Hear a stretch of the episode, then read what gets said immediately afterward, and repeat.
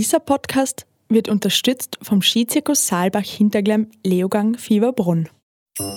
Und das ist wirklich auch so was, was für mich ganz stark mit dem Fernweh zusammenhängt, dass ich mich nach mir selber sehne in dieser Ausgesetztheit in dem Moment, weil ich da mich selbst sehr viel besser spüren kann und das Gefühl habe, ich bin mehr ich, wenn ich unterwegs bin.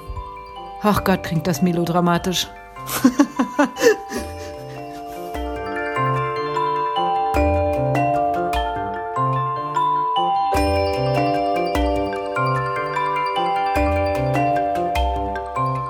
Hallo und herzlich willkommen bei Bergwelten, dem Podcast über Höhen und Tiefen.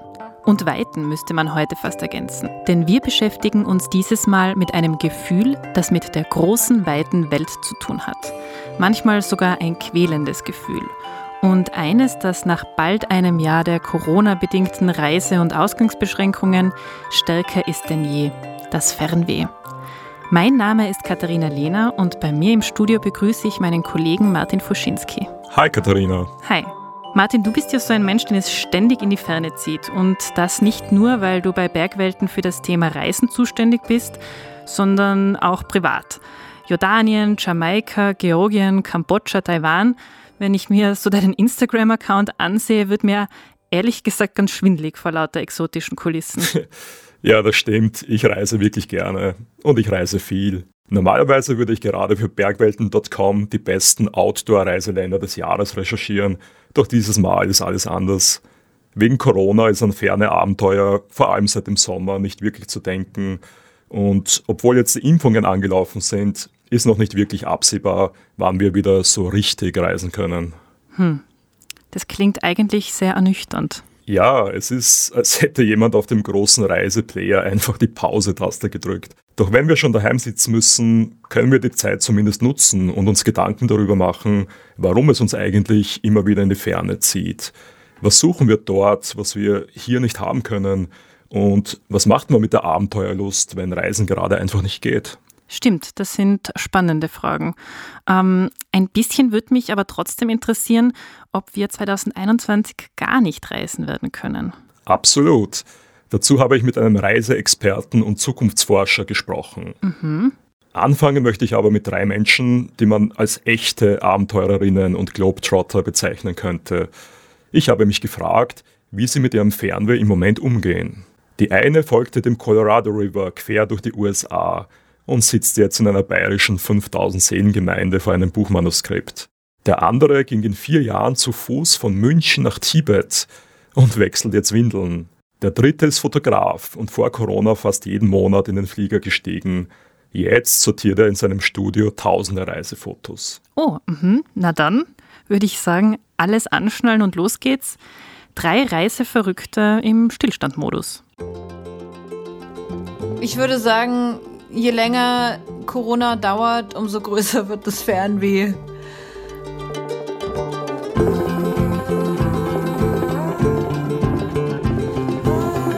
Anna Zirner weiß, wovon sie spricht, wenn sie über die Ferne erzählt. Im Chiemgau aufgewachsen, unternahm die heute 37-Jährige schon im Teenageralter Trips in die USA, wo ihr Vater herstand. Während ihres Studiums der Theaterregie lebte sie zeitweise in New York und Madrid und reiste für einige Wochen in den Iran. Nach mehreren Jahren im Kulturbetrieb beschloss Anna, ihrem Abenteurerherz endgültig freien Lauf zu lassen. Seit 2017 realisiert sie jedes Jahr eine mehrwöchige Solo-Expedition. Sie überschritt alleine in 60 Tagen von Ost nach West die Alpen und im Jahr darauf die Pyrenäen. 2019 brach Anna zu ihrem bisher letzten und ganz besonderen Abenteuer auf. Sie folgte dem mythischen Colorado River 2330 Kilometer quer durch die USA, von seiner Quelle in den Rocky Mountains bis zum Golf von Kalifornien in Mexiko, zu Fuß und per Packcraft, einer Art faltbarem Kajak.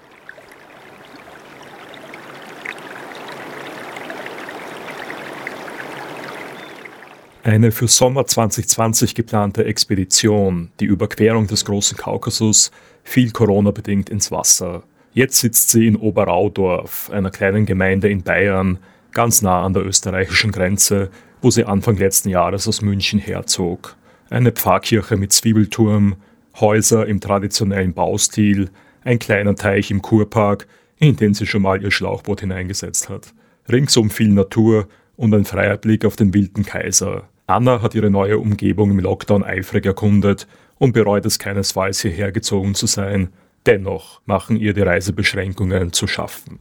Also ich habe am Anfang eigentlich auch immer gesagt, so, dass ich das ganz gemütlich finde und dass es ja auch schön ist. Und das finde ich auch immer noch. Es ist ja auch schön, dass man dadurch wirklich mal sich auch zwingt, die unmittelbare Umgebung mehr zu erforschen. Und das ist definitiv jeden Meter wert gewesen.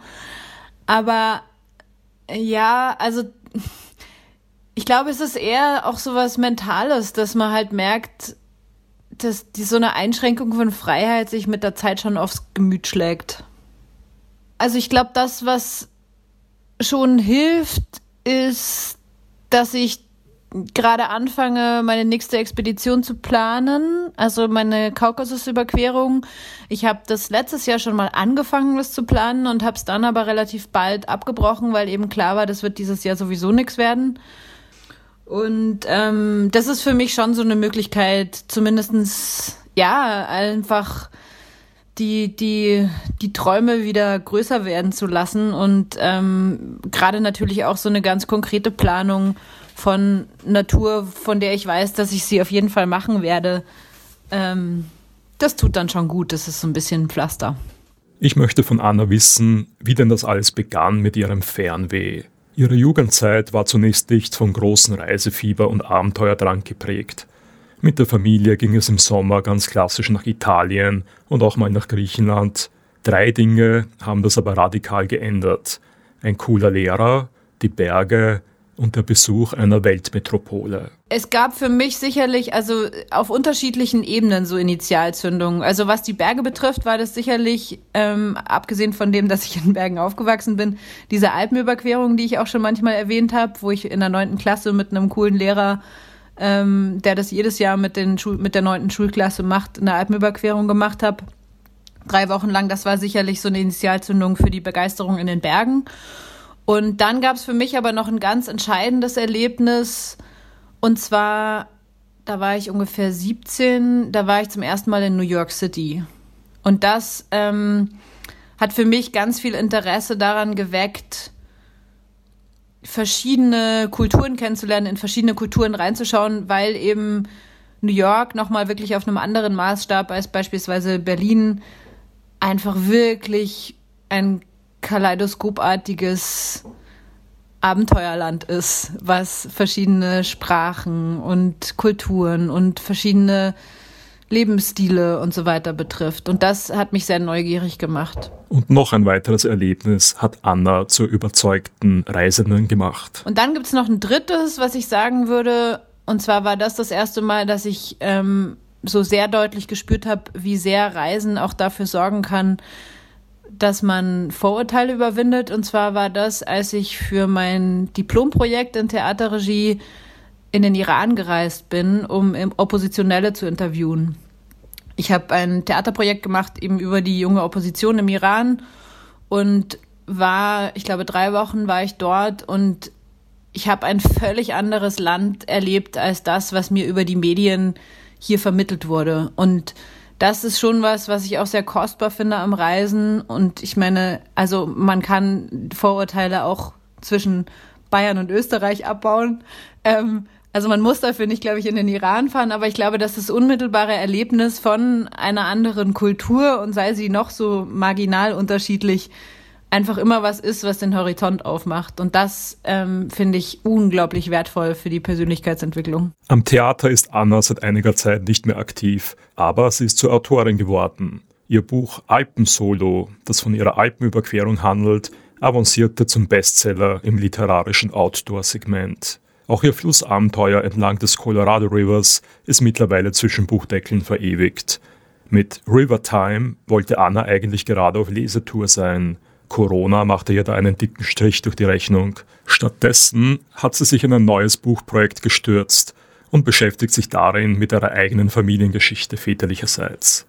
Und siehe da, Interessanterweise liefert auch die einen möglichen Erklärungsansatz für ihre ausgeprägte Reiselust. Ja, das ist ja irgendwie ganz interessant bei mir. Ich habe äh, jetzt gerade arbeite ich auch immer noch an, an meinem dritten Buch und da geht's ja mal um was ganz anderes. Und zwar geht's um eigentlich meine Familiengeschichte, beziehungsweise die Familiengeschichte väterlicherseits. Und ich glaube, ähm, das sind alles Wiener Juden gewesen, Wiener Großbürgertum und auch in der ganzen Familiengeschichte auf der Seite ist die Diaspora beziehungsweise das Auswandern und immer wieder in einem anderen Land leben wirklich ein, ein ganz charakteristischer Anteil. Und ich frage mich da, inwiefern quasi dieses Fernweh, was ich selber empfinde und was irgendwie auch vielleicht so ein bisschen ein Teil meines Charakters ist, inwiefern das was ist, was sich vielleicht tatsächlich sogar auch vererbt. Anna kann sich mit dem Begriff Heimat nur schwer identifizieren. Immer da, wo sie gerade ist, könne sie sich ein Stück Heimat schaffen, meint sie. Eine tiefe Verwurzelung sei dafür nicht nötig. Dennoch, ihre jüngste Colorado-Reise kann man als eine Art Back to the Roots deuten, als Reise zum Ursprung ihres Fernwehs. Für mich war das sicherlich was, was eben gerade auch mit dem Land zu tun hatte, in das meine Großeltern damals emigriert sind, nämlich die USA. Für mich waren die USA als ja, so mit zwölf ungefähr fing das an, war das so ein, so ein, so ein fernes, abenteuerliches Sehnsuchtsland. Vielleicht so ein bisschen inspiriert durch Lucky Luke, aber ähm, irgendwie war das für mich alles, was die große weite Welt ist, waren die USA. Das finde ich, heute ein bisschen lustig, weil ich es heute überhaupt nicht mehr so sehen würde. Aber damals war das auf jeden Fall so ein, als Kind war das auf jeden Fall so ein Sehnsuchtsort. Okay, das ist schon eindrucksvoll alles. Irgendwie ein Leben in ständiger Bewegung. Ja. Sag mal, Martin, das Phänomen Fernweh interessiert doch sicher auch die Forschung. Was sagt eigentlich die Wissenschaft dazu? Warum zieht es manche Menschen in die Ferne, während andere ihr Leben lang zufrieden in ihrer gewohnten Umgebung hm. bleiben? Ja, das ist wirklich eine spannende Frage. In der wissenschaftlichen Literatur findet sich dazu eine ganze Menge an Deutungsansätzen. Manche liegen ziemlich auf der Hand die Flucht vor dem Alltag, die Sehnsucht nach einem Tapetenwechsel, der Wunsch, sich selbst zu finden. Andere sind vielleicht nicht so offensichtlich. Reisen war in modernen Zeiten immer auch schon ein Statussymbol. Das hat sich im Social-Media-Zeitalter, in dem alle ihre Insta-Feeds mit möglichst spektakulären Bildern füttern, nicht geändert. Ganz im Gegenteil. Eine andere Theorie bringt Reisen mit der Maslow'schen Bedürfnispyramide in Verbindung. Demnach ließen sich auf Reisen die meisten menschlichen Grundbedürfnisse besser stillen, sei es das Knüpfen von sozialen Kontakten oder einfach nur das Essen. Aha, naja, Essen ist immer wichtig. Ja, das finde ich auch. Und schließlich ähm, ist auch von einer genetischen Veranlagung die Rede. Manche Wissenschaftler wollen sogar eine konkrete Reise- oder Entdeckergen-Variante ausfindig gemacht haben. Aha. Ja, sie nennt sich DRD4-7R und soll schätzungsweise bei rund 20 Prozent aller Menschen vorkommen und bei ihnen für mehr Risikobereitschaft und Neugierde sorgen. Vor 70.000 Jahren soll sie sogar für die weltweite Ausbreitung des Menschen von Afrika aus verantwortlich gewesen sein. Heute quält sie Travelholics mit ausgeprägtem Fernweh beim Durchblättern von Reisebroschüren und Reiseführern. Wenn sich das alles wirklich beweisen lässt, ist das natürlich sehr interessant. Und jedenfalls würde so eine genetische Veranlagung gut zu Anna Zirner passen, oder? Ja, das finde ich auch. Aber vielleicht reicht es ja schon, wenn man Vorbilder hat, die einem das Reisen vorzeigen und dazu inspirieren. Freunde, Verwandte, Arbeitskollegen. Ich zum Beispiel bin am Beginn meines Arbeitslebens eher zufällig in einem Online-Reiseführer gelandet, in dem fast alle Mitarbeiter auch privat ständig auf Reisen waren. Irgendwann haben sie mich dann angesteckt. Aber lass uns einen weiteren Reiseverrückten kennenlernen. Gerne.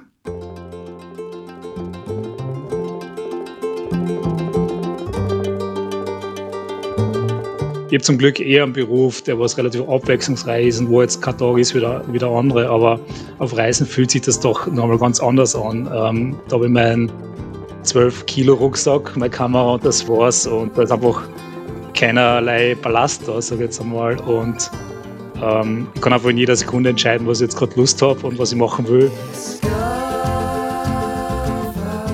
Martin Jordan ist selbstständiger Fotograf in Wien. 2019 hat er mir eine Fotostrecke aus den peruanischen Anden geschickt, die wir dann auf bergwelten.com veröffentlichten. Es folgten weitere Reisereportagen von Machu Picchu in Peru, aus den Bergnebelwäldern in Ecuador und von verlassenen Ecken in Kolumbien.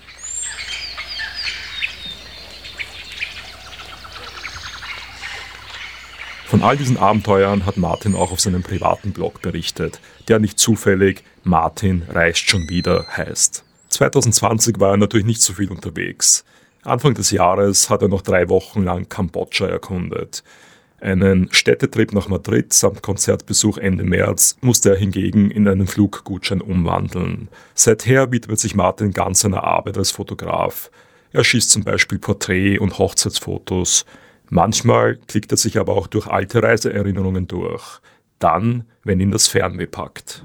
Also ja, natürlich. Fernweh ist bei mir so ein omnipräsentes Gefühl. Ähm, ja, für mich ist Fernweh so, so eine Mischung aus Wehmut, dass man jetzt gerade nicht irgendwo anders sein kann, dann so ein, ja, so ein Drang nach Freiheit, aber gleichzeitig irgendwie auch so eine starke Lust auf, auf Neues, auf Abenteuer und ähm, bei mir äußert sich das immer so in einer, in einer inneren Unruhe, die dann, die dann aufkommt, wenn ich jetzt wenn jetzt irgendwie an die Fernen des Reisen erinnert werde. Also ähm, entweder durch, durch Fotos in Magazinen, auf Instagram oder, oder zum Beispiel durch spezielle Lieder, die ich irgendwann auf, auf Reisen gehört habe und die mich sofort wieder zurück in diese Situation ziehen und in das Gefühl, was ich halt an dem Zeitpunkt äh, gehabt habe auf Reisen. Ähnlich wie bei Anna Zirner haben sich die Ausflüge in Martins Kindheit auf den Urlaub am Meer beschränkt.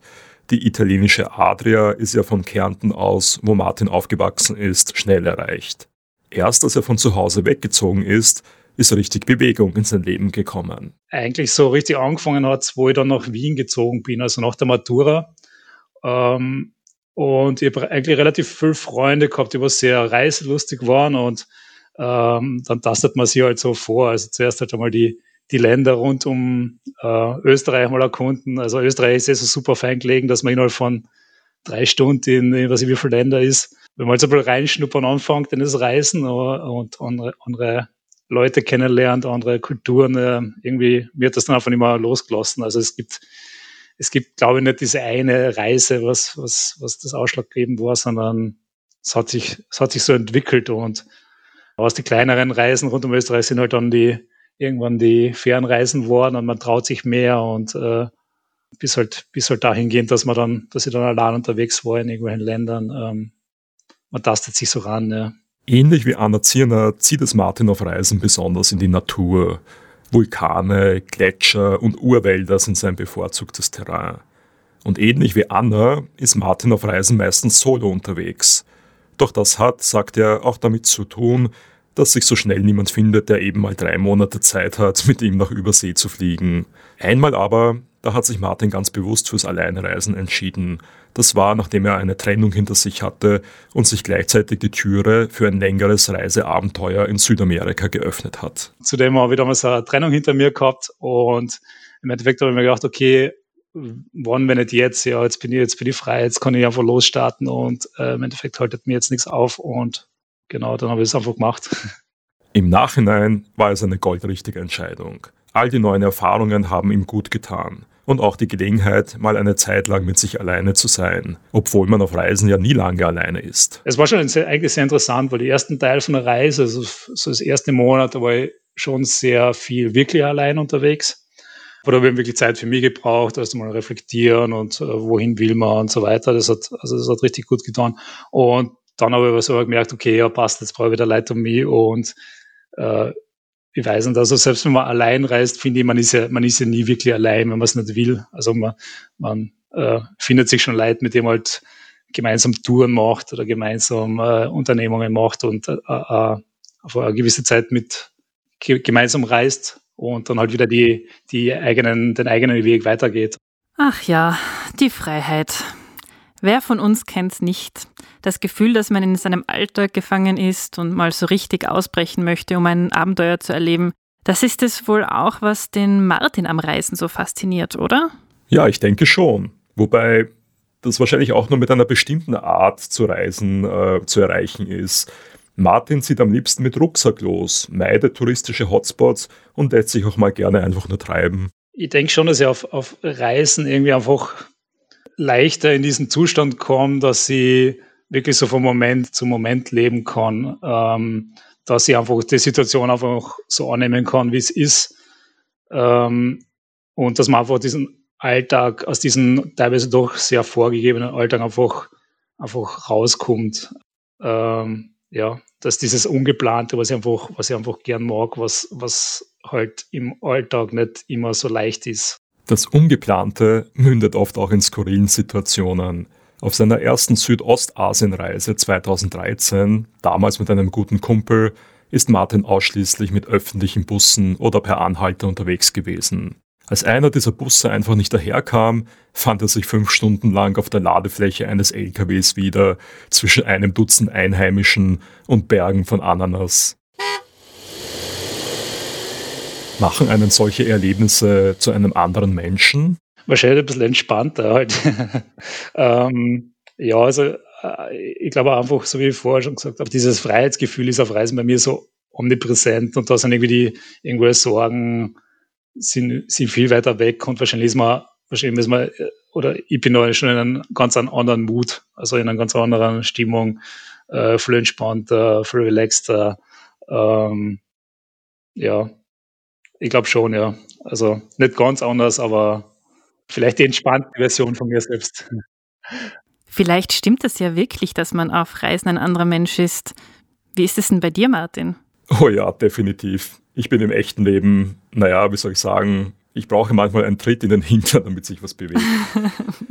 aber auf Reisen bin ich halt gezwungen, das Heft selbst in die Hand zu nehmen, was aber auch eine große Freiheit äh, ermöglicht. Und das ist ein wirklich tolles Gefühl ich reise auch am liebsten individuell und da muss man ja ständig irgendwelche Herausforderungen bewältigen, ähm, sei es wie man von A nach B kommt oder wo man die nächste Nacht verbringt. Es kommt dann meistens eher alles anders, als man äh, erwartet. Und mm. irgendwann stellt sich dann halt so ein Flow ein, der geradezu süchtig macht. Ich bin ein, ein anderer Mensch, viel selbstbewusster, gelassener, vielleicht auch sympathischer. Und ich habe aber trotzdem viel mehr Zeit zum Nachdenken auf Reisen und mir fällt es auch nirgendwo so leicht, neue Menschen kennenzulernen wie auf Reisen.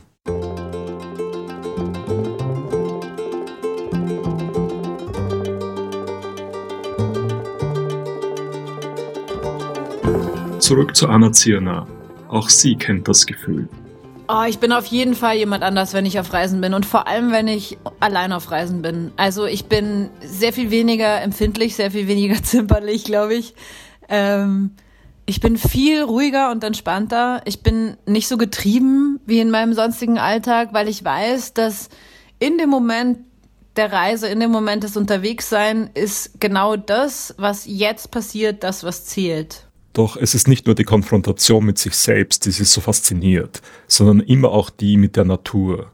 Wobei diese beiden Dinge manchmal eine fast magische Symbiose eingehen wie zuletzt während ihres Colorado-Trips, als sie in The Maze im Canyonlands Nationalpark einem der abgeschiedensten Orte der USA unterwegs war. Und da, das war diese Passage, wo ich eben fünf Tage durch die Wüste gegangen bin und es gab so eine Situation in The Maze, was eben auf Deutsch Labyrinth heißt, wo ich wirklich, ja, so ein bisschen das Gefühl hatte, ich werde verrückt, weil es war wahnsinnig schön und es war gleichzeitig total mystisch und total gruselig auch. Aber ich habe in so einem, ich stand in so einem, in so einer Sandsteinlandschaft eben und habe runtergeguckt in dieses Maze, in dieses Labyrinth, was wirklich so ein, so ein, so ein, wie so eine, es wirkte wie so eine Stadt aus Sandsteintürmen. Und das war Sonnenuntergang und es kam so ein bisschen Nebel aus diesen, aus diesen Tälern nach oben und es war insgesamt eine völlig krasse Stimmung. Und ich hatte so ein Gefühl, wie wenn und es klingt jetzt seltsam, aber wie wenn da so Stimmen sind, die sagen so, komm rein, wir, wir nehmen dich hier auf und so. Und ich hatte wirklich so ein Gefühl von, ich könnte jetzt da reingehen und dann würde ich nie wieder kommen. Angetan hat es Anna auch der Grand Canyon, ein Naturwunder, das wohl schon Millionen Reisende vor ihr in Staunen versetzt hat.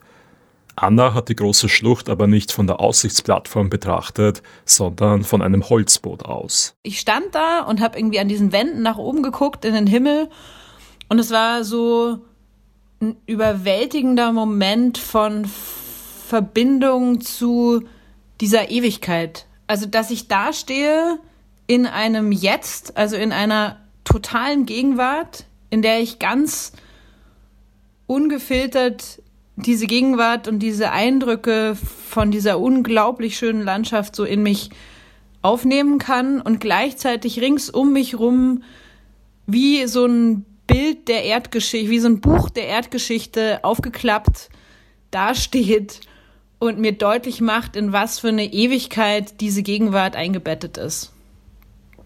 Das ist echt was, was da kann man noch so viele Bücher drüber lesen. Das funktioniert nicht. Das ist, man kann noch so oft irgendwie Filme gucken über den Grand Canyon oder irgendwelche besonderen Orte. Das ist einfach was, was wirklich nur, und deswegen ist es was, was mit dem Reisen zu tun hat. So eine Empfindung funktioniert nur, wenn man an so einem Ort ist. Und das ist, äh, ja, das ist eben nicht austauschbar. Das ist immer einmalig. Obwohl Anna stets alleine aufbricht, sind es doch die Begegnungen mit anderen Menschen, die ihr am meisten abgehen. Mit Seelenverwandten, aber auch mit Menschen, deren Weltansichten nicht unterschiedlicher sein könnten. Nicht einmal hat sie auf ihrem USA-Trip mit überzeugten Trump-Anhängern Meinungsverschiedenheiten ausgefochten. Doch was sie auf ihrer großen Reise am Fluss gelernt hat, ist das Zuhören. Und jemandem, der eben sowas sagt wie die Erde ist eine Scheibe, nicht sofort zu sagen, das ist doch totaler Blödsinn, sondern erstmal einfach zu verstehen, wie die Welt für diesen Menschen aussieht. Für den ist die Erde eine Scheibe. Und das als gedankliche Übung, sich wirklich mal einzulassen auf eine wirklich diametral andere Weltsicht, ist unglaublich bereichernd. Und das habe ich gerade in Bezug darauf, dass ich halt einfach immer wieder Gespräche mit so die-hard Trump-Supportern hatte, habe ich das immer wieder üben können und auch müssen, weil sonst das Gespräch ganz schnell vorbei ist. Was ganz schön ist daran, ist, dass das gleichzeitig auch eine, wie eine Analogie ist zu dem, was ich durch den Fluss gelernt habe. Das kann man sich, glaube ich, bildlich vorstellen. Man sitzt da, man hat dieses Paddel in der Hand und da kommt eine Stromschnelle und man sagt, ich muss da jetzt, ich muss das jetzt irgendwie richtig machen, ich muss da durch und paddelt wie bescheuert. Ähm, und es bringt aber überhaupt nichts, weil wenn man nicht aus einer Ruhe raus und aus einem Verständnis und aus, einem, aus einer präzisen Entscheidung und einer genauen Beobachtung raus, in der es eben auch nötig ist, sich zurückzunehmen, dann hat man keine Chance. Und das ist, das ist eigentlich was, was eben, was für mich so eine ganz schöne Analogie ist zwischen der Begegnung, die ich gemacht habe, einerseits mit den Menschen und andererseits aber auch durch dieses Erlebnis des, des, des Paddelnlernens, des Umgangs mit dem Wasser, im Wasser sich bewegen, dass man die, dass man die Kraft des Wassers oder eben die Kraft von einem anderen Menschen und seiner Meinung für sich dadurch nutzbar machen kann, dass man sie erstmal sein lässt.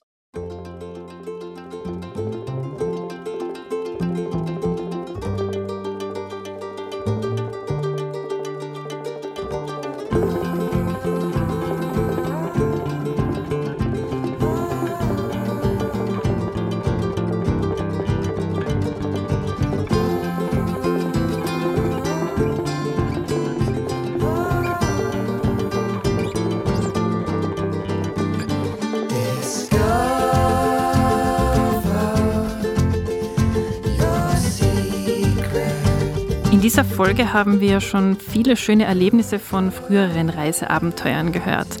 Momentan bleiben uns ja nur die Erinnerungen. Oder Martin, gibt es auch Menschen, die in Bezug auf ihr Fernweh auch jetzt keine Kompromisse eingehen?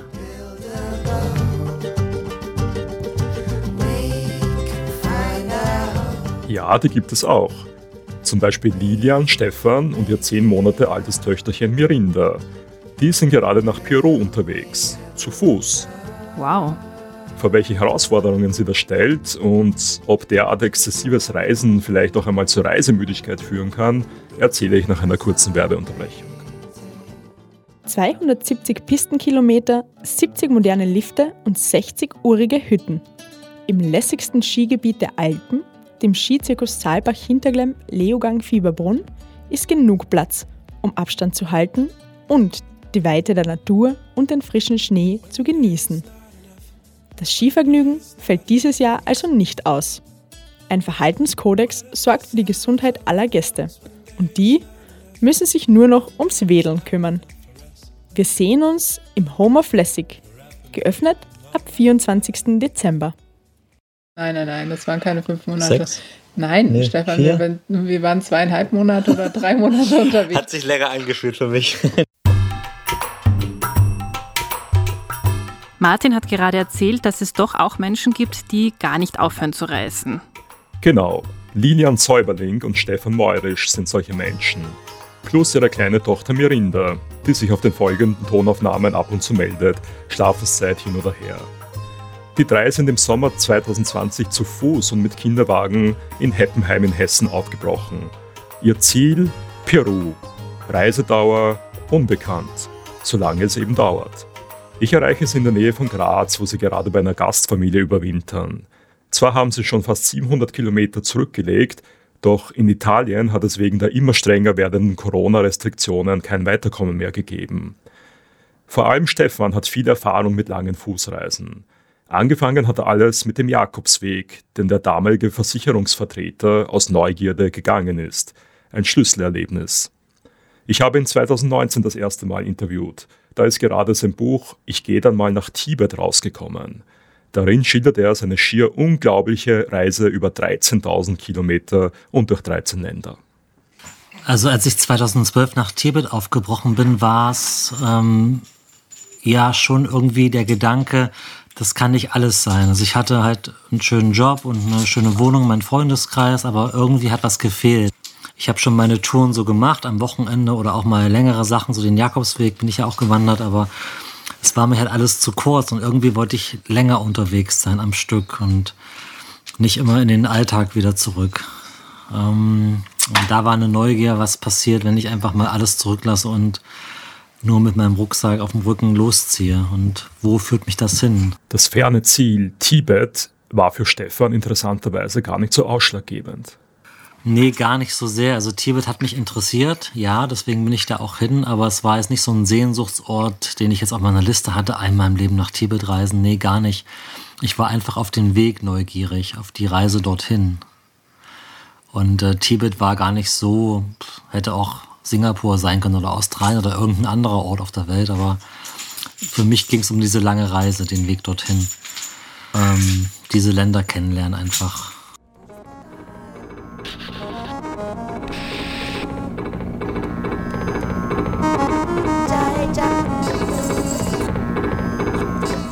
Kennengelernt hat Stefan auf seiner Reise so einiges. Kein Wunder, ist er doch ohne Budget aufgebrochen und hat immer wieder Leute angesprochen, um eine Übernachtungsmöglichkeit zu finden.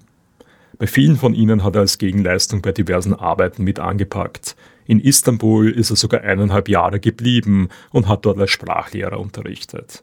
Als Stefan nach vier Jahren des Unterwegsseins per Anhalter zurück nach Deutschland gefahren ist, ist ihm dort einiges fremd vorgekommen weniger die glühweingetränkte Vorweihnachtszeit, in die er aus Laser kommend geraten war, sondern mehr die Einstellung mancher Freunde, die ein aus seiner Sicht zugeordnetes Leben führten. Also ich bin einfach als anderer Mensch zurückgekommen nach vier Jahren. Und dasselbe wollte Stefan jetzt also unbedingt noch einmal und dieses Mal mit der Familie erleben? Ja, dachte ich auch, aber falsch gedacht. Hört selbst. Ist, ist total anders. Also ich hätte ähm, diese Reise gar nicht gemacht. Das ist äh, Lilians Idee gewesen. Ich alleine wäre auf so eine lange Reise gar nicht mehr gegangen. Also ich habe mich darauf eingestellt, kürzere Touren zu machen. So, also kürzere heißt bei mir drei, vier Monate im Jahr. Und ähm, hätte mich eben mehr auf Bücher schreiben, Vorträge machen, fokussiert. Und dann kam aber eben Lilian und ähm, sie hat mir von ihrem Wunsch erzählt, eben diese Reise zu unternehmen nach Peru. Und da hatte ich schon irgendwie den Impuls, da mitzugehen oder ähm, dass wir das gemeinsam machen. Lilian hat gerade ihre Doktorarbeit abgeschlossen und könnte in Berlin eine Psychotherapiepraxis aufsperren. Aber ihr steht eine Sehnsucht im Weg. Ich bin total gern unterwegs. Ich liebe es, in der Natur zu sein, unterschiedliche Naturorte kennenzulernen. Und Peru ist auch so ein, ein Sehnsuchtsort, einfach ähm, mal so, so unberührten Wald kennenzulernen, also wo einfach noch nicht eingegriffen ist. Und da gibt es einfach noch mehr Plätze, als es in Europa der Fall ist. Und ähm, ja, und, und letztendlich geht es aber bei der Reise für mich auch darum, einfach verschiedene ja, Reiseformen kennenzulernen, vielleicht mal mit einem Pferd auch unterwegs zu sein und Mirinda und Stefan vielleicht äh, eben zu Fuß sind wir jetzt schon die ganze Zeit unterwegs und dann aber einfach auch zu gucken, was sind denn eigentlich Orte, wo wir uns einfach vorstellen können, vielleicht auch sesshafter zu werden. So. Was passt zu uns? Letztlich bereut es Stefan, der in der Zwischenzeit als Geh- und Reisecoach gearbeitet hat, nicht wieder losgezogen zu sein.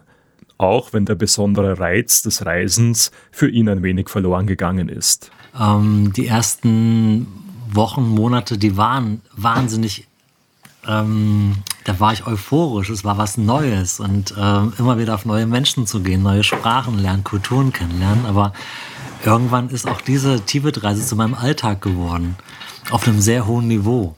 Ich habe jeden Tag tolle Menschen kennengelernt, schöne Orte gesehen. Und das war alles wunderschön, aber irgendwo war es eben doch ein Alltag. Und das war dann eben, ja, ich habe da, mh, mm, es war schwer, noch selber die Begeisterung dafür zu, zu, zu spüren. Also die Menschen von außen, die sagen, boah, krass, und du reist dann zu Fuß und ohne Geld und, und irre, davon träume ich. Und ich sage einfach, ja, ähm, ich mach's einmal. So besonders ist es für mich dann gar nicht mehr gewesen, nach so zwei, drei Jahren unterwegs sein. Ja, aber das dauert dann nicht lange, sobald ich jetzt wieder längere Zeit an einem Ort war. Und das ist jetzt interessant, weil in Italien habe ich Fernweh wieder verspürt. In dem Moment, wo mir die Freiheit genommen wurde, wo ich nicht einfach meinen Rucksack packen konnte und wieder losziehen konnte, da hat es mir echt so in den Füßen gejuckt und gesagt, ah, ich möchte wieder raus, ich möchte wieder weiterziehen. Und das ging eben nicht. Manchmal scheint es, als sei das Reisen in Stefans Leben zum Normalzustand geworden, als würde er keine Grenze mehr zwischen Reisen und Leben ziehen. Das ist für mich ein normales Leben. Klar bin ich irgendwo auf der Reise, ich habe einen Rucksack dabei und ähm, keine Ahnung, wie lange ich hier bleibe und wie, wann wir wieder weiterziehen, aber es ist für mich mit Respekt eben nichts so Besonderes. Ich lebe einfach. Es fühlt sich gar nicht so wie Reisen an. Es ist einfach meine Art zu leben. Und das war bei der Tibet-Reise genauso. Also was mich echt interessieren würde, gibt es für Lilian und Stefan nicht auch eine Kehrseite der Medaille? Also soll man sich seinem Fernweh wirklich so radikal hingeben? Und können Sie sich überhaupt vorstellen, jemals sesshaft zu werden und ein Zuhause zu akzeptieren? Das habe ich Lilian auch gefragt. Also ich würde es uneingeschränkt empfehlen. Weil ich finde, dass es wichtig ist, äh, Erfahrungen zu machen und sich einfach auf die Lebendigkeit des Lebens einzulassen. Und dazu gehören Schattenseiten, genauso wie beim Sesshaftsein auch. Dass ihre Reise Corona-bedingt ins Stocken geraten ist, findet Lilian hingegen nicht so gut. Das Paar muss nun ständig Orte suchen, wo es länger bleiben kann, etwa über Workaway, eine Plattform, die Unterkünfte im Austausch für Mithilfe bei diversen Projekten vermittelt. In Italien haben Lilian und Stefan bei der Olivenernte geholfen. Gerade renovieren sie ein 400 Jahre altes Haus mit, was durchaus einem Fulltime-Job ähnelt. Ähm, ja, also das, das ist jetzt im Moment gerade taugt es mir nicht so. Aber wir verändern es halt auch immer wieder, wenn es dann nicht passt. Und das ist das Gute am Reisen, das lässt sich halt leichter verändern, weil wir halt nicht erst noch die Wohnung kündigen müssen. Stefan kann sich mittlerweile doch auch vorstellen, eines Tages sesshaft zu werden. Er scheut nicht davor, das Wort Reisemüdigkeit auszusprechen. Es scheint, als wäre ihm die Abwechslung im Leben am wichtigsten, nicht unbedingt das Unterwegssein. Also bei, bei mir zum Beispiel ist es so, dass ich schon so eine Sehnsucht habe nach einem Ort zum Ankommen. Also ich, diese Reisemüdigkeit, die ist bei mir definitiv da und ich sehne mich tatsächlich nach einem Ort, ja, ankommen und dann wieder was aufbauen. Also ich bin irgendwie ein ganz großer Freund von was Neues anfangen.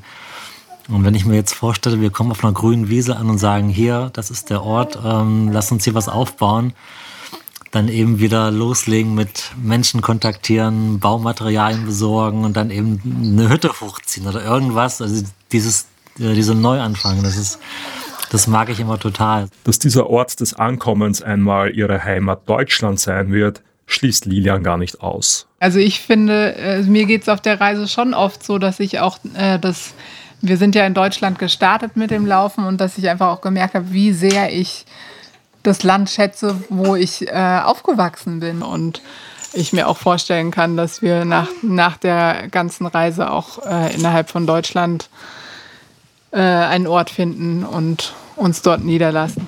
Vielleicht wird es aber auch Peru sein.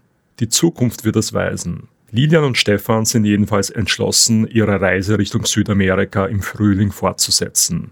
Über das Wie herrscht noch etwas Unklarheit. Ich muss da gerade gerade schmunzeln, weil wir haben noch keinen Plan. Nein, also äh, es gibt ein paar Sachen, die uns durch den Kopf gehen, angefangen von, dass wir einfach in Frankreich, dort wo wir aufgehört haben zu wandern, wieder weitergehen, ähm, nach Spanien weiter, durch Portugal, runter nach Gibraltar und dann eben mit dem Schiff nach Südamerika. Ähm, es kann aber auch sein, dass wir irgendwie Italien gehen und da im Hafen schon anklopfen und mal gucken, ob da ein Schiff nach Südamerika geht. Also Ideen gibt's viele, einen wirklichen Plan haben wir nicht. Und das ist, wir wissen nicht mal, wo wir nächste Woche sind. Also wie es im März weitergeht, ich weiß es nicht. Welche Pläne haben denn eigentlich unsere anderen beiden Abenteurer? Haben Sie in der reisefreien Zeit während Corona womöglich jetzt auch die Heimat neu kennengelernt oder wollen Sie bald wieder aufbrechen? Also Martin Jordan, der Fotograf, hat nach einer anfänglichen Schockstarre tatsächlich begonnen, seine Heimat zu erkunden und es absolut nicht bereut. Am Anfang war es schon relativ seltsam für mich, dass man jetzt plötzlich mehr oder weniger im eigenen Land eingesperrt ist. Ähm, teilweise sogar eben in der eigenen Stadt. Ähm, aber ich dann, für mich habe ich dann recht schnell akzeptiert, dass es jetzt einfach einen Zeitraum gibt, wo man jetzt mal nicht weit reisen kann, ohne dass man größere Handstände macht. Ähm, und haben wir im Endeffekt vorgenommen, ja, das eigene Land ein bisschen zu erkunden und äh, Freunde in Österreich zu besuchen. So ist es halt diesmal der große See geworden statt ein Atlantik und ähm, Kufstein statt Singapur, aber es gibt in Österreich so super viel zu entdecken. Was für Martin ebenfalls feststeht, er kommt nach fernen Reisen immer wieder gerne nach Hause zurück. Ich bin eigentlich immer wieder sehr gern danach heimgekommen. Und ich schätze dann wirklich auch, wenn ich heimkomme, mein eigenes Bett wieder mal. Meine warme Dusche mit einem gescheiten Duschstrahl, wo warmes Wasser rauskommt. Trinkwasser aus der Leitung, das ist ein Luxus, was wir da haben. Auch, auch zum Beispiel die Sicherheit, was wir in Österreich haben, dass, dass wir, egal zu was von der Uhrzeit, uns draußen frei bewegen können. Das ist auch nicht überall selbstverständlich. Mit dem Heimatbegriff hat der gebürtige Kärntner, der seit Jahren in Wien lebt, trotzdem so seine Probleme. So dieses große Heimatgefühl, Weiß ich nicht, ob ich das habe. Ja, also für mich ist das eher so eine Homebase, von wo aus meine Reise lang gehen kann. Und Reisepläne, davon gibt es bei Martin weiterhin viele. Er möchte als nächstes die Stan-Staaten, also Kirgistan, Kasachstan, Tadschikistan und so weiter bereisen, von denen er wunderschöne Landschaftsfotos gesehen hat. Realistischer sieht er für 2021 aber, auf die Azoren zu fliegen, wo es ihn auch schon seit einiger Zeit zum Wandern hinzieht. Und er träumt von einem ganz anderen, ziemlich ungewöhnlichen Reiseprojekt. Ich würde einfach gern lieber früher, später mit so einem Frachtschiff oder einem Containerschiff eine Zeit lang mitfahren und eine Fotoreportage machen drüber. Also das ein bisschen den Beruf mit Reise verbinden. Das wäre richtig cool und, und mal schauen, ob's, ob sich das realisieren lässt. Und Anna Zirner, die in Bayern gestrandete Soloabenteurerin? Anna mildert ihr Fernweh ja, indem sie bereits eifrig ihre nächste Expedition in den Kaukasus plant. Sie scheint aber vorübergehend einen Weg gefunden zu haben, um ihre Lust am Entdecken auch ohne Fernreisen zu stillen. Mit dem Umzug von München nach Oberaudorf hat sie vergangenes Jahr einen Tapetenwechsel vollzogen. Sie schätzt es, direkt vor der Haustüre eine so malerische Landschaft vorzufinden und stellt ihr Zelt auch mal in Gehweite zu ihrer Wohnung für eine Nacht auf. Wobei die Möglichkeit, ab und zu auch etwas weiter auszubüchsen, ist nicht unwesentlich. Absolut. Ich finde, man kann das total vor der Haustüre finden und stillen. Und ich finde, das ist auch was, was sicherlich viele Leute, und ich würde mich da auch selber gar nicht so ausnehmen, durch diese Corona-Zeit entdeckt haben. Aber hat ganz klar auch was damit zu tun, ähm, dass ich von Oberauder aus ähm, im Inntal, ich bin halt auch sehr schnell zum Beispiel in Südtirol. Also ich bin halt, es ist schon, also die Wahl für diesen Ort ist sicherlich auch mit dadurch beeinflusst gewesen, dass ich weiß, dass ich von hier aus sehr schnell auch woanders sein kann. Entweder in den höheren Bergen oder aber auch in irgendwelchen Städten oder so. Auf die Frage, ob sie mehrere Jahre an einem Ort bleiben könnte, sagt Anna. Ist ein bisschen schwierig zu beantworten, weil ich noch nicht genau weiß, wie es mir in fünf Jahren geht und ähm, das auch eigentlich gar nicht so genau wissen will. Aber ähm, also ich würde sagen, bis jetzt würde ich auf jeden Fall sagen, habe ich ein nomadisches Leben gehabt und aus voller Überzeugung. Ich glaube aber schon, dass da ein bisschen was dran ist, dass man ein bisschen ruhiger wird, wenn man ein bisschen älter wird. Und ich könnte mir schon vorstellen, dass ich ähm, mal auch länger wo bleibe. Und wenn ich irgendwo länger bleibe, dann sehr gerne hier in Oberaudorf.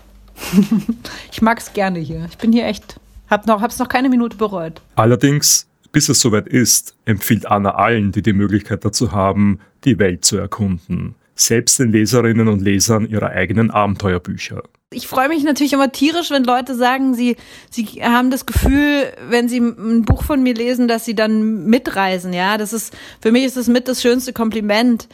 Und gleichzeitig ist es halt trotzdem, also ich, ja, es klingt so fies, aber ich muss sie enttäuschen. Es ist halt nicht das Gleiche. Also ich wünsche einfach jedem, ja, ich wünsche jedem äh, irgendwann mal auch reisen zu können. Und wirklich, und das, da geht's nicht darum, wahnsinnig weit weg zu reisen, sondern es geht darum, so ein, so ein Moment zu erfahren, in dem man nicht in den Alltag gefesselt ist. Und ob man das in Italien macht oder in Bayern oder in den USA oder in Indonesien, ist wirklich, glaube ich, zweitrangig. Eines steht für Anna ebenfalls fest. Reisen will sie in Zukunft anders als bisher. Klassische Flugreisen erklärt sie zum Tabu. Stattdessen soll viel öfter der Zug zum Einsatz kommen. Dieses ins Flugzeug einsteigen, irgendwo hin, hinfliegen, aussteigen und dann am Strand sein, hat für mich absolut den Reiz verloren, weil selbst wenn ich einen Strandurlaub machen wollen würde, dann wäre es ein total schöner und integraler Bestandteil dieser Reise zu erleben, was eigentlich alles zwischen mir und diesem Strand liegt. Und das kann ich nur erleben, indem ich zum Beispiel mit dem Zug fahre oder Trempe oder ja, also klar, auch mit dem Auto fahre, das würde ich jetzt nicht machen, aber ich glaube, dieses Reisen über Land ist einfach was, was, was einen neuen Charakter von Reisen nochmal aufmacht und was es ist, was ich mir eigentlich wünsche für die Zukunft, dass man das wieder stärker entdeckt, die Qualität davon. Auch in den Kaukasus soll es mit dem Zug gehen. Das dauert dann vielleicht drei Tage, doch dafür entgingen einem weder Landschaften noch Sprachgebiete. Es ist nicht zu überhören. Wenn Anna über ihr nächstes Projekt spricht, wird deutlich, wie groß sie nach wie vor ist, die Sehnsucht nach dem Reisen. Ich habe schon die große Hoffnung, dass ich im kommenden Sommer meine Kaukasus-Tour unternehmen kann. Also ich ähm, glaube, wenn ich das nicht kann, dann weiß ich nicht, dann das wäre ganz schön schlimm für mich weil ich brauche das. Ich habe das einfach sehr deutlich gemerkt. Ich, ich brauche das schon einmal im Jahr, irgendwie so mir den Kopf frei zu pusten und ähm, unterwegs zu sein. Und dann kann ich auch total gut, so wie jetzt im Winter, kann ich total gut dann auch ein paar Monate am Schreibtisch sitzen und das alles verarbeiten. Aber boah, ich will gar nicht dran denken, was, äh, wie das wäre, wenn ich im Sommer diese Tour nicht machen kann.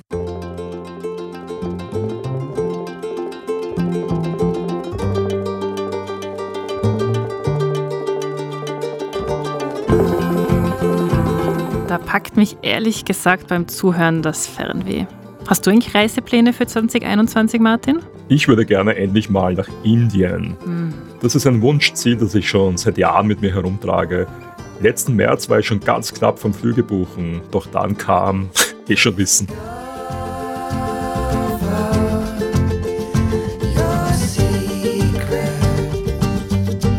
Momentan weiß man ja wirklich gar nichts, auch nicht, was im Sommer so möglich sein wird. Ein bisschen Hoffnung habe ich aber schon.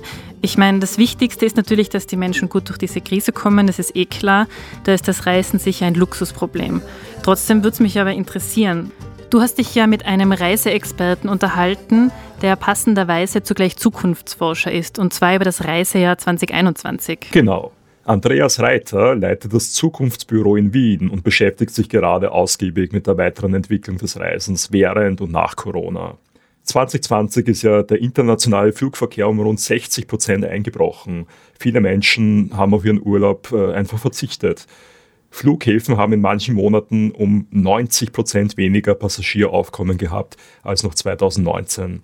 Die große Frage ist jetzt, wie schnell eine Rückkehr zur Reisenormalität erfolgen kann.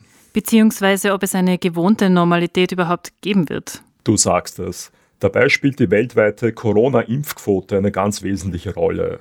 Die Austrian Airlines zum Beispiel hoffen, dass sie im Sommer wieder 60 Prozent des Vorkrisenangebots anfliegen können. Eine Impfpflicht plant die Fluglinie derzeit nicht. Anders als beispielsweise die australische Qantas, die jetzt schon Impfnachweise für die Langstrecke vorsieht. Es könnte sein, dass auch viele Länder Impfnachweise bei der Einreise äh, einfach verlangen werden. Was meint also Andreas Reiter, wann können wir wieder unsere Koffer packen? Er ist bei seiner Prognose insgesamt eher vorsichtig. Ja, also äh, 2021 ist so ein Jahr des Übergangs, ja, wo ich äh, äh, Fernreisen jetzt nicht wirklich im großen äh, äh, in, im Möglichkeitsspektrum sehe. Ich sehe natürlich Reisen innerhalb von Europa, das ja, allerdings erst, ich würde sagen, ab dem äh, zweiten Quartal, das heißt äh, im Sommer, Juli, August, wo wir eine doch dann relevante äh, Durchimpfungsrate haben werden, wo sich die Situation hoffentlich äh, beruhigt haben wird. Da sehe ich äh, prinzipiell noch kleinere europäische Radien, wirkliche Fernreisen, also jetzt interkontinentale Reisen, ja, nach Asien und so weiter, die sehe ich äh, im Wesentlichen äh, erst 2022, 2023. Vor allem auf das Flugwesen würden die Auswirkungen der Corona-Krise noch lange nachwirken, sagt Andreas Reiter. Flugzeuge stehen derzeit am Boden, Airports sind größtenteils geschlossen. Das alles hochzufahren dauert. Die Zeit der Billigflieger dürfte vorbei sein. Was dazu kommt, äh, dieser Markt der Low-Cost-Carrier, der Billigflieger, das, das wird der Markt sein, der am dramatischsten reduziert werden wird. Äh, äh, dass äh, hier die Konzentration äh, massiv zunimmt, denn die Billig-Airlines, die verlieren umso mehr äh, als die großen Netzwerk-Carrier, denn für die Billigflieger, die müssen ja noch viel öfter in der Luft sein am Tag. Eine große Zukunft prognostiziert Andreas Reiter hingegen der Bahn. Und das nicht nur als Folge der wirtschaftlichen Probleme des Flugwesens, sondern vor allem, weil der jungen Generation Klimaverträglichkeit ein echtes Anliegen ist. Und der zweite wichtige Punkt ist, dass wir, und das ist der wesentliche, dass wir einen Switch hin zu einem wirklich klimafreundlichen äh, Verhalten, Konsumverhalten, Reiseverhalten haben. Gerade diese Generation Greta, also die heute 20, 25-Jährigen, da gibt's für mich in Europa ganz klar die Aussage, Bahn statt Flug auf eine, äh, innerhalb eines Radius von, ich sage mal, 800 bis 800 äh, Kilometer bis 1000 Kilometer. Ja. Schließlich sieht Andreas Reiter auch einen großen Reisetrend in Richtung Natur- und Outdoor-Erlebnisse. Diesen Trend habe die Pandemie nicht etwa hervorgerufen, sondern nur verstärkt. Natürlich ist dieser ganze Outdoor- und Naturbereich ein Bereich, der jetzt in der Pandemie schon sehr geboomt hat und der weiterhin ganz stark ins Werteset der modernen Konsumenten passt. Ja. Gibt es ja wunderschöne Begriffe dafür. Die Norweger haben den schönen Begriff des Freeluftsleaf, ja, also des Freiluftlebens. Ja.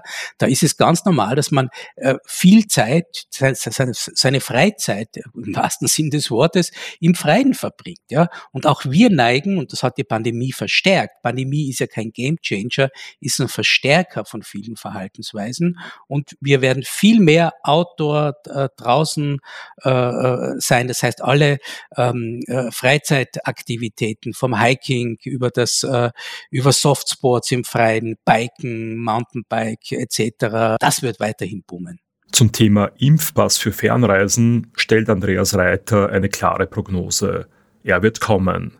Und das hat leider mit der ungleichen Verteilung des Corona-Impfstoffs zu tun. Ärmere Länder, etwa in Asien, werden ihre Bevölkerung erst später durchimpfen können.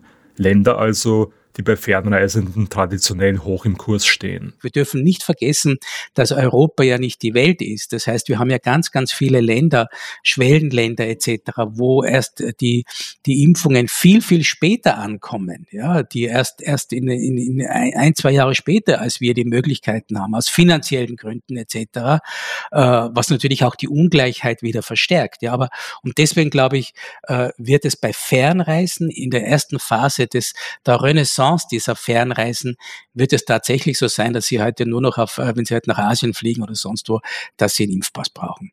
Okay, alles klar. Und wie sieht es denn jetzt mit den konkreten Reiseplänen unserer Podcast-Gäste aus?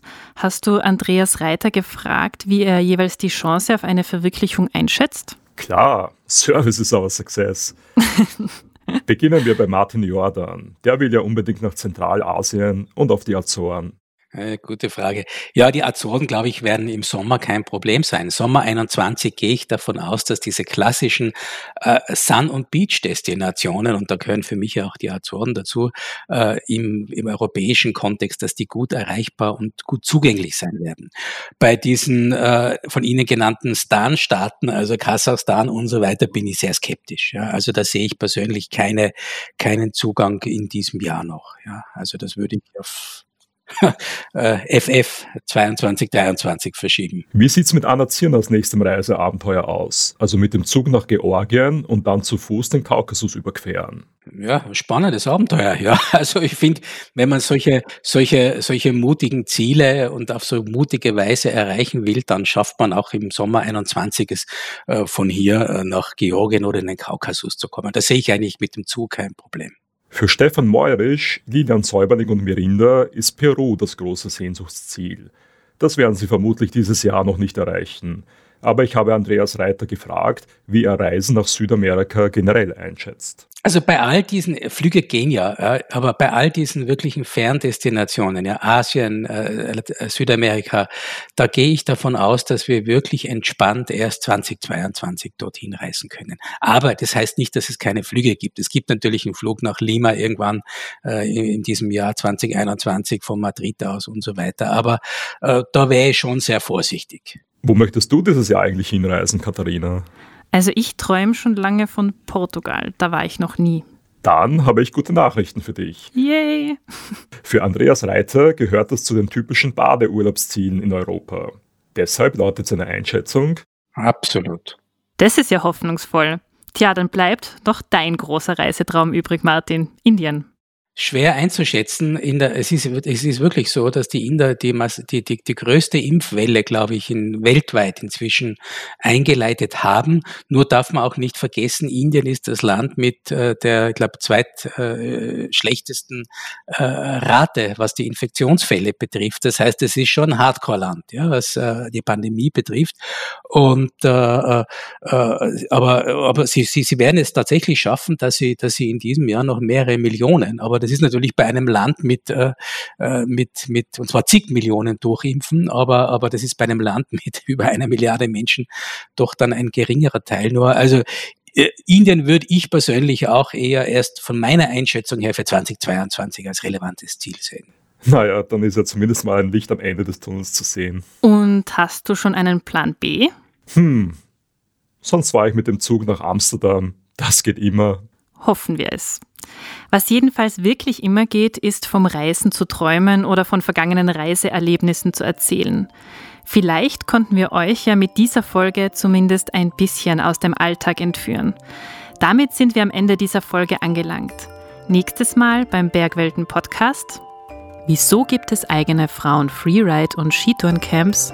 Und braucht es die überhaupt? Dass die Frauen nur quatschen, das mag zwar sein, aber eben nicht also was anderes wird dann nicht weniger deswegen. Also die, die, die fahren trotzdem genauso gut Ski und die haben trotzdem genau dieselbe Kondition und auch die Technik, um da auf die Berge irgendwie hochzukommen. Aber sie machen es halt in einem anderen Style und vielleicht so einen Ticken entspannter.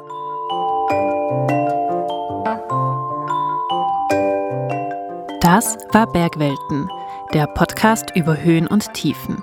Wenn euch die Folge gefallen hat, abonniert uns auf Apple Podcasts, Spotify oder wo ihr sonst so eure Podcasts hört und hinterlasst uns eine Bewertung oder einen Kommentar. Für alle, die noch nicht genug haben, online findet ihr uns auf bergwelten.com oder ihr geht in die Trafik und kauft das aktuelle Bergwelten-Magazin. Ihr findet uns auch auf Instagram und Facebook, jeweils unter dem Namen Bergwelten. Wir freuen uns, von euch zu hören. Der Bergwelten-Podcast wird produziert von Martin Fuschinski, Katharina Lehner, Robert Maruna, Katrin Rath und Mara Simpala. Wir hören uns in zwei Wochen wieder. Bis dahin, genießt den Winter.